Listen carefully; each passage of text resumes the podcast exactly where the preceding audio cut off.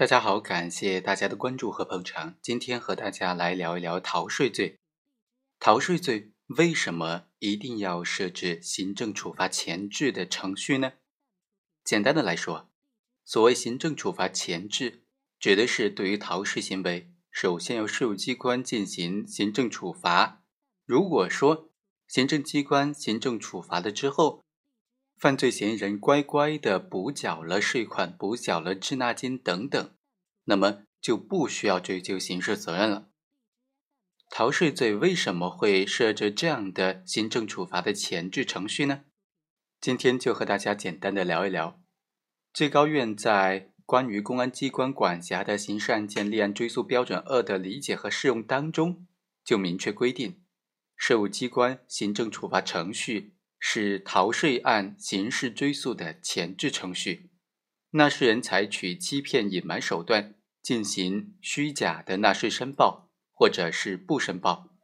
逃避缴纳的税款数额在五万元以上，并且占应缴纳税额的百分之十以上，经过税务机关依法下达追缴通知之后，不补缴应缴的税款，不缴纳滞纳金，或者。不接受行政处罚的，就应当立案追诉。法律之所以规定这个行政处罚前置程序，最高院呢和最高检就给出了这样的理由：第一，打击逃税犯罪的主要目的是维护税收的征管秩序，促使纳税义务人依法的履行纳税义务，保证国家税收的收入。只有纳税人不积极配合税务机关履行义务，不满足刑法规定的不追究刑事责任的条件的时候，税务机关才应当将案件移交公安机关立案侦查，进入刑事司法程序。这符合刑法的立法原意。第二，刑法第二百零一条第四款规定的补缴应纳税款、缴纳滞纳金、已受行政处罚，它是属于并列的关系的。只有在上述三个条件同时满足的情况之下，才不追究行为人的刑事责任。反过来，只要有其中一个条件不满足，就应该追究刑事责任。所以，立案追诉标准补缴应纳的税款、补缴滞纳金、已受行政处罚的表述的关系啊，它是表述为选择关系，而并非并列关系。第三，从立法精神来看，已受行政处罚不仅是指纳税人收到了税务机关的行政处罚决定书，而且更为重要的是，纳税人应当已经履行、积极缴纳了罚款，这是对他已经构成犯罪行为有没有悔改之意的重要的判断标准。所以，不应该将已受行政处罚限定为生效的行政处罚。另外，纳税人。没有条件的接受行政处罚，并不意味着他申请行政复议权和提起行政诉讼权的灭失。